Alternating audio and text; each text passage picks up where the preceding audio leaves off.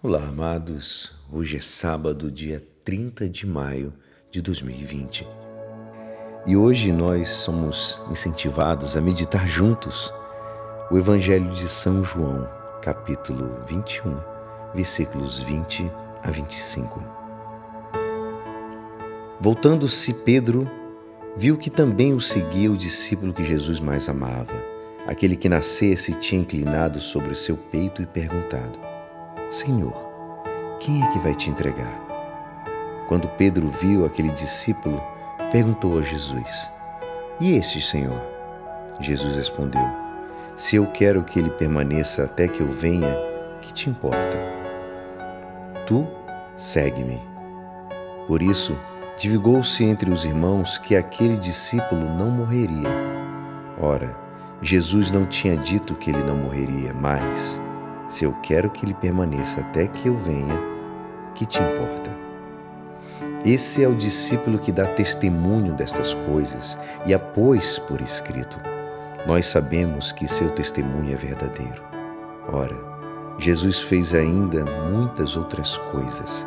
Se todas elas fossem escritas uma por uma, creio que nem o mundo inteiro poderia conter os livros que seria preciso escrever. Essa é a palavra da salvação. Amados, hoje lemos o fim do Evangelho de São João. Cada um de nós pode ser o discípulo amado, na medida em que nos deixemos guiar pelo Santo Espírito, que nos ajuda a descobrir esta presença do Senhor. Esse texto nos prepara para celebrar amanhã, domingo, a solenidade de Pentecostes, o dom do Espírito.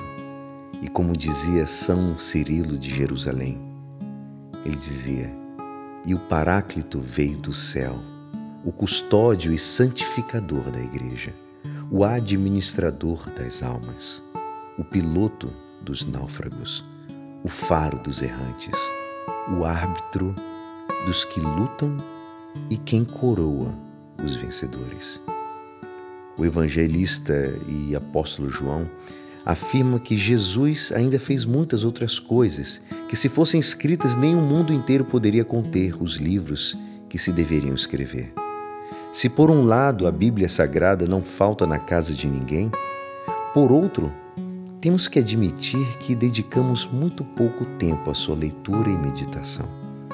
O antigo provérbio afirma que o, o amor aumenta através do conhecimento. E é isso válido também na relação com Deus. O quanto você se dedica para conhecer de verdade o Senhor? É o suficiente ou você pode mais? Muitas pessoas me perguntam por que, que eu não mando o Evangelho no domingo. Porque o domingo é o dia do Senhor é o dia dedicado para que você possa visitar a sua igreja, a sua comunidade. E neste tempo de pandemia, você pode estar bebendo em comunidade em sua casa, mas em comunidade na Santa Missa que são transmitidas através da internet. Com certeza a sua paróquia também faz isso.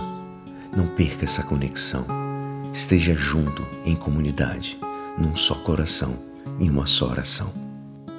E é assim, esperançoso que esta palavra poderá te ajudar no dia de hoje, que me despeço. Meu nome é Alisson Castro e até segunda. Amém.